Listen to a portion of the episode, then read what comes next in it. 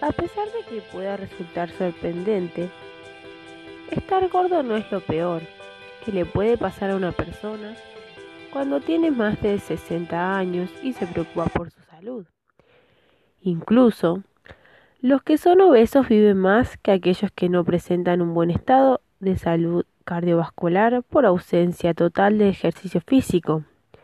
Según publica la revista JAMA, la relación entre el estado cardiovascular y las diversas medidas de grasa corporal, como el índice de masa corporal, la medida de la cintura y el porcentaje de grasa, fue el objeto de estudio que se realizó durante 12 años sobre 2.600 adultos de más de 60 años. Los investigadores hallaron que aquellos que murieron durante este periodo eran más viejos, tenían peor estado cardiovascular y más factores de riesgo cardiovasculares que los sobrevivientes. Sin embargo, no se encontraron diferencias significativas entre ellos cuando se trataba de si estaban delgados o gordos.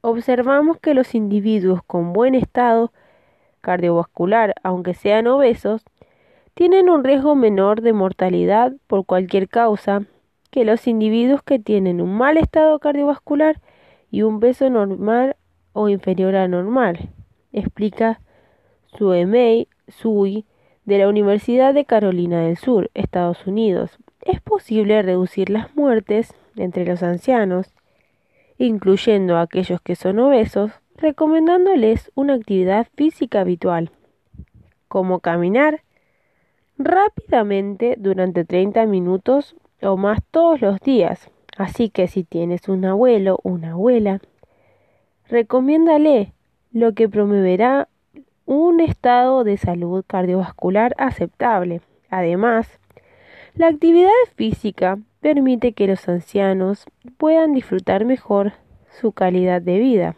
añade el experto. Así que si tienes una persona que tiene más de 60 años, es momento que vayas y les abras los ojos y si es menor también, porque es mejor prevenir que curar.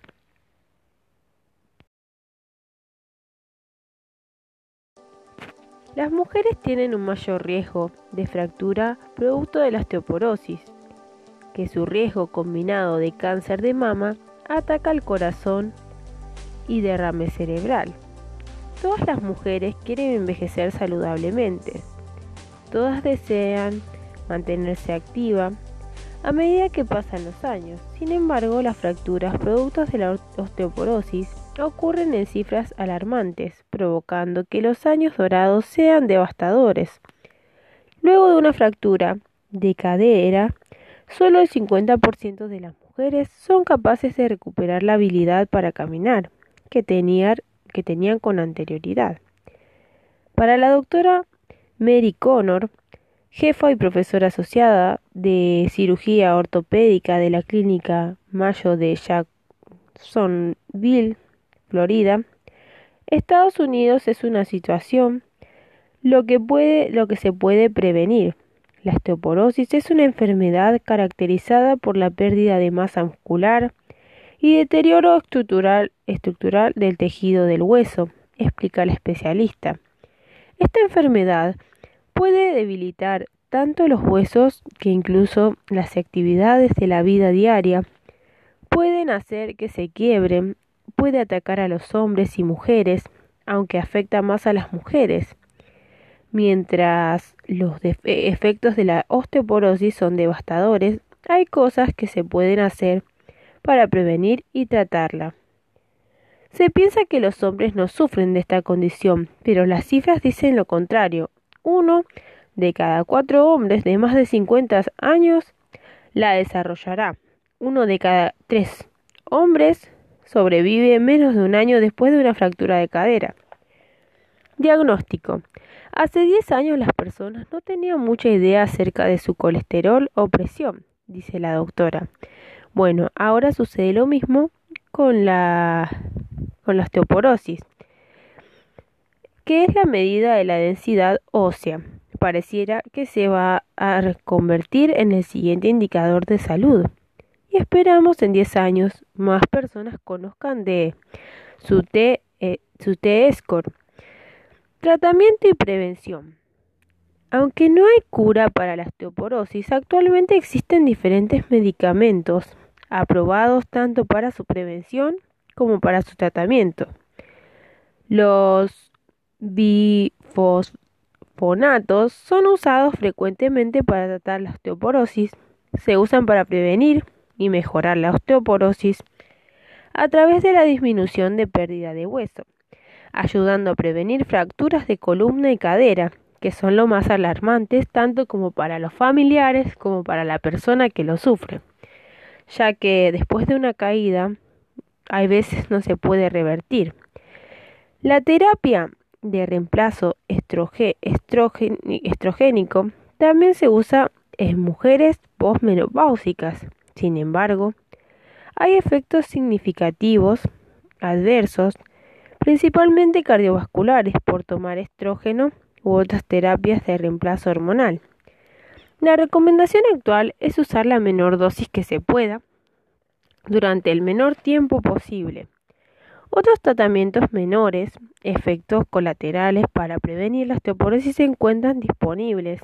Medicamentos hechos de hormonas presentes naturalmente como calcitotinona, puede prevenir fracturas de columna y ayudar a aliviar el dolor. Sin embargo, tiene mínimo efecto en la densidad ósea y no ayudan a prevenir para las fracturas de cadera. El mejor tratamiento para la osteoporosis sigue siendo la prevención. Dos claves para la prevención son la cantidad adecuada de calcio. Sinceramente, es muy importante que consuman calcio y vitamina D en la dieta. Incluso, si no tiene baja densidad ósea, una buena dieta con calcio y vitamina D puede hacer más lenta la pérdida de hueso. Los alimentos ricos en calcio incluyen yogur, queso, leche, sardinas con huesos y vegetales verdes, como brócoli y coles, mientras una dieta saludable debería ser la primera fuente de calcio, en adicción al que esté presente en la comida y líquido que consumimos también se encuentran disponibles en suplementos. La vitamina D ayuda a que todo el cuerpo absorba el calcio. Por lo tanto, los suplementos diarios de vitamina D también son una buena alternativa. Una nota de precaución. Se debe consultar al médico antes de tomar cualquier suplemento de vitamina D. Pero en la próxima grabación le voy a dar una lista de alimentos ricos en calcio.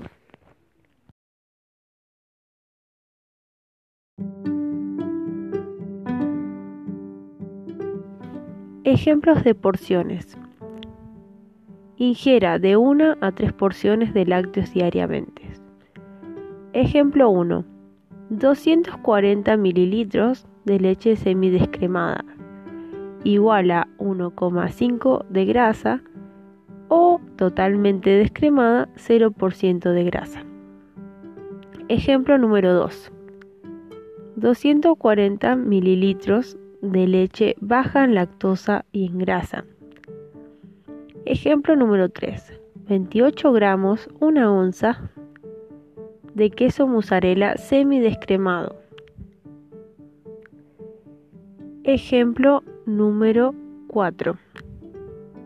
120 mililitros igual a 4 onzas líquidas de queso blanco bajo en grasa. El siguiente, 240 mililitros 8 onzas líquidas de leche de soja enriquecida. El siguiente, una taza de helado de vainilla dietético. El siguiente, un yogur dietético helado. El siguiente, 240 mililitros de yogur dietético con fruta. Y por último, 240 mililitros de licuado de frutas. Recuerde, de estos alimentos, anóteselos en un cuaderno y sepa que es recomendable tres porciones de estos lácteos diariamente. Hay leches especiales para los consumidores intolerantes a la lactosa. Por otro lado, la leche enriquecida con vitamina A y D garantiza la ingesta adecuada de estas importantes vitaminas. También hay leche deshidratada, evaporada o condensada, de mucha utilidad en la cocina. Derivados de la leche. El queso es una forma concentrada de la leche, lo que explica su alto contenido en nutrientes de carácter de lácteo y por ende de grasas saturadas. Lo que es conveniente es elegir quesos con pocas grasas, aun cuando conservan los nutrientes fundamentales de la leche. Poseen menos grasas dañinas. El yogur se elabora a partir de leche tratada con cultivos de bacterias. Existen muchos tipos. Elija los que tienen poca grasa.